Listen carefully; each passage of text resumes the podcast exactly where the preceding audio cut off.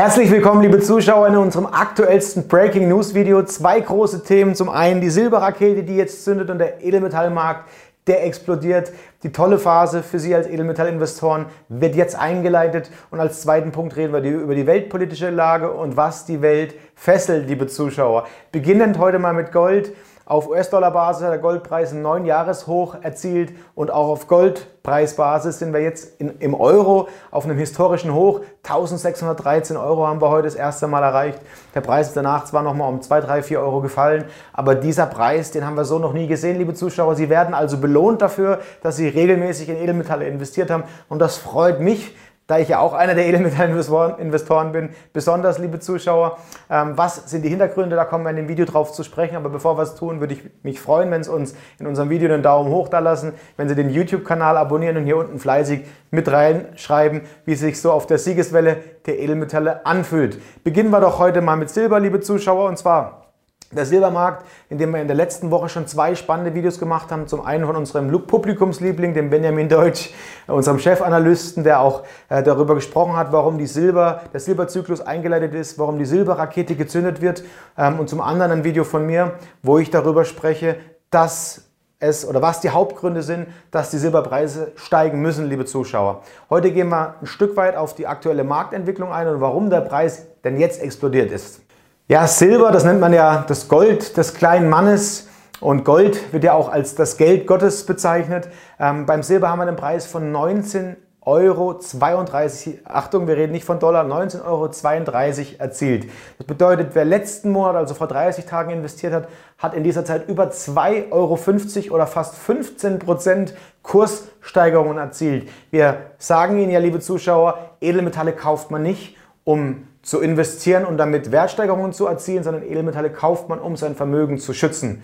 Jetzt passiert ja momentan am Markt Folgendes, liebe Zuschauer. 1,8 Billionen wurden als Konjunkturrettungspaket für die europäischen Länder von der EU beschlossen. Diese 1,8 Billionen müssen ja irgendwo herkommen. Haben Sie schon mal die Frage gestellt, wer dafür zahlt? Richtig, Sie, wir, wir alle, der Steuerzahler ist der Leidtragende von diesen 1,8 Billionen, womit man angeblich die Staaten retten soll, wie Italien, Spanien, Frankreich. Natürlich ist es so, dass Deutschland wieder der Leidtragende ist und der größte Bezahler in diesem Fall.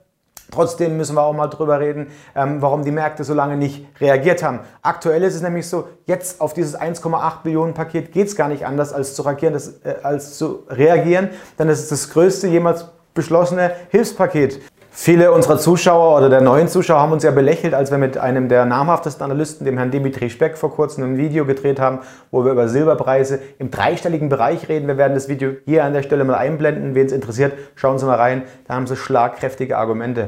Das Ratio, das bekannte, also das Verhältnis von einer Unze Gold zu einer Unze Silber liegt aktuell bei 1 zu 89. Also es ist nach wie vor historisch interessant, in Silber zu investieren. Schauen wir uns doch mal an, was die Welt aktuell fesselt, liebe Zuschauer. In Europa ist es so, brandheiße News.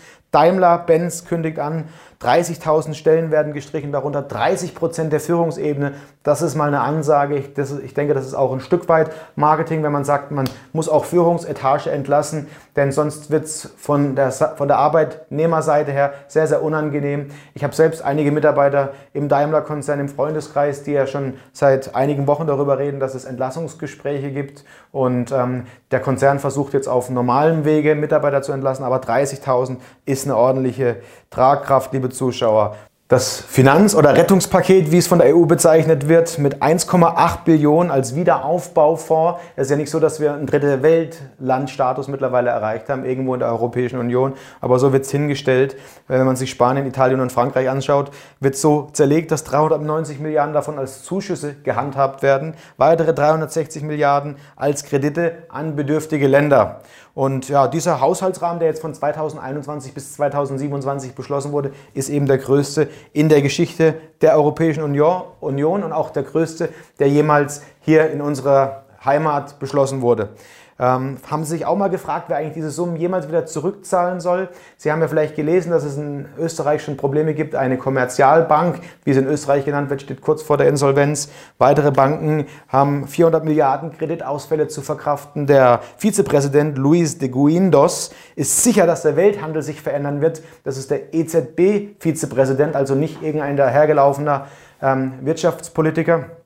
Und ähm, wenn selbst die EZB schon verkündet, dass wir auf ernsthafte Probleme zusteuern und auch in der Schweiz schon zu bemerken ist und zu sehen ist, dass sich der Wirtschaftsmarkt verändert, denn die Arbeitslosenzahlen in der Schweiz, ich muss selbst dreimal lesen, haben sich Ende Mai um 102.000 weniger Arbeitsplätze, die vorhanden sind, als im Vorjahr verändert. Und die Schweiz gilt ja als eines der stabilsten Länder global gesehen überhaupt. Also dort sind mittlerweile 156.000 Arbeitslose am Markt und das als Folge der Pandemie. Die USA und das ist für mich eigentlich das Highlight unseres Videos heute, hat ein Haushaltsdefizit alleine im Juni von 1,1 Billionen Dollar, liebe Zuschauer. Das muss man sich auf der Zunge zergehen lassen. Wir reden in der EU von Hilfspaketen über 1,8 Billionen, die schon eine Tragweite haben, die nicht mehr für uns vorstellbar sind. Und in, USA, in den USA hat man allein im Juni 1,1 Billionen Haushaltsdefizit.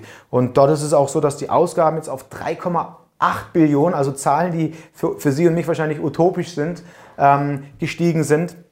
Und spannend ist, was Herr Trump als Grund dafür anführt. Und zwar ähm, gab es gestern eine Rede im Weißen Haus, in der er ganz klar zitiert hat, ich möchte es jetzt mal vorlesen, die EU ist dafür gebildet worden, um die USA auszunutzen. Punkt. Ich weiß es und Sie wissen, dass ich es weiß, aber andere Präsidenten hatten keine Ahnung. Fakten hat er hierfür nicht geliefert, der Herr Trump. Ich bin weder Gegner noch Befürworter, wir sind hier parteineutral und auch unpolitisch, aber man sieht die verschiedenen Nationen suchen den Schuldigen, suchen den schwarzen Peter und schieben die Schuld auch auf andere Nationen. Man sieht es ja die ganze Zeit in dem Machtkampf zwischen China und den USA. Wer ist jetzt der Schuldige an Corona? Hier entstehen Spannungen, die geopolitisch ernsthafte Probleme herbeiführen können und wir hoffen natürlich, dass sich das weiterhin bewerkstelligen lässt. Um weiter in der globalen Ökonomie und auch in der Politik zu sehen, was passiert in, in Lateinamerika allein, liebe Zuschauer, haben wir 45 Millionen Menschen, die mehr von der Arbeitslosigkeit bzw. der Armut betroffen sind. 230,9 Millionen Menschen in Summe. Das sind Zahlen, die kann man sich gar nicht vorstellen. Deutschland als Vergleich hat knapp 90 Millionen Einwohner und in China ist es aber so, dass der erste Wachstumskurs nach der Pandemie verzeichnet werden konnte. Nachdem es einen Wirtschaftsrückgang von 6,4 Prozent des Bruttoinlandsprodukts gab, ist jetzt der erste Rückschritt bzw. Fortschritt auf 3,2 Prozent zu sehen. Das ist zwar nur ein kleiner Wermutstropfen, aber man sieht, die Tendenz der Chinesen ist einfach schneller zu reagieren, Krisen einfacher zu verarbeiten und dann als Gewinner aus einer Krise hervorzugehen, wo die ganze Welt am Boden liegt und Rettungspakete verkündet. Als kleiner Wermutstropfen ist es für die Chinesen bestimmt ein Lichtblick, aber Russland selbst hat auch ernsthafte Probleme, um mal auf die Nachbarn der Chinesen zu schauen.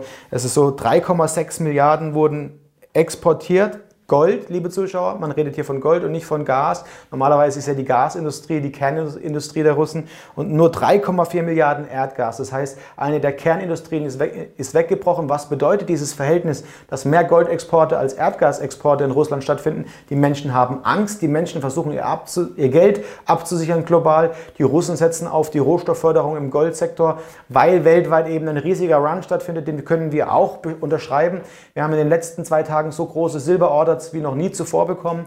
Gerade im Silber Maple Leaf Bereich flippen die Menschen förmlich aus. Wir merken auch, dass es extrem zäh ist, fast schon unmöglich noch über die Hersteller Ware zu beziehen, weil ein wirklicher Rohstoffengpass naht. Wir sind ähnlich wie in der Corona-Situation schon wieder auf demselben Ausgangsniveau, was die Umsatzgrößen angeht und die Verkaufszahlen. Und das zeigt mir, wir steuern auf eine zweite Welle zu, wenn ich das anhand der Verkaufszahlen ableiten kann. Liebe Zuschauer, auch in den USA, das als kleines Schlusswort wird das Thema der Maskenpflicht mittlerweile wieder anders wahrgenommen. Vor zwei Tagen hieß es noch, Trump sei dafür, dass die Masken wegbleiben. Aktuell redet er darüber, dass es befürwortet sei, Masken zu tragen. Ähm, ob das eine Verwirrungstechnik ist, ob das einfach nur ein Politiker ist, der nicht weiß, in welche Richtung er läuft, das kann ich schlecht beurteilen. Aber hier sieht man ganz klar, die Menschen sollen verunsichert werden. Die Menschen können nur geführt werden, wenn sie verunsichert sind. Und letzte Wahlergebnisse geben ja Prognosen, dass mit 91 Prozent Donald Trump wieder als weiterer Präsident für die nächste Wahlperiode bzw. die Amtsperiode gewählt wird. Wenn das so kommen sollte,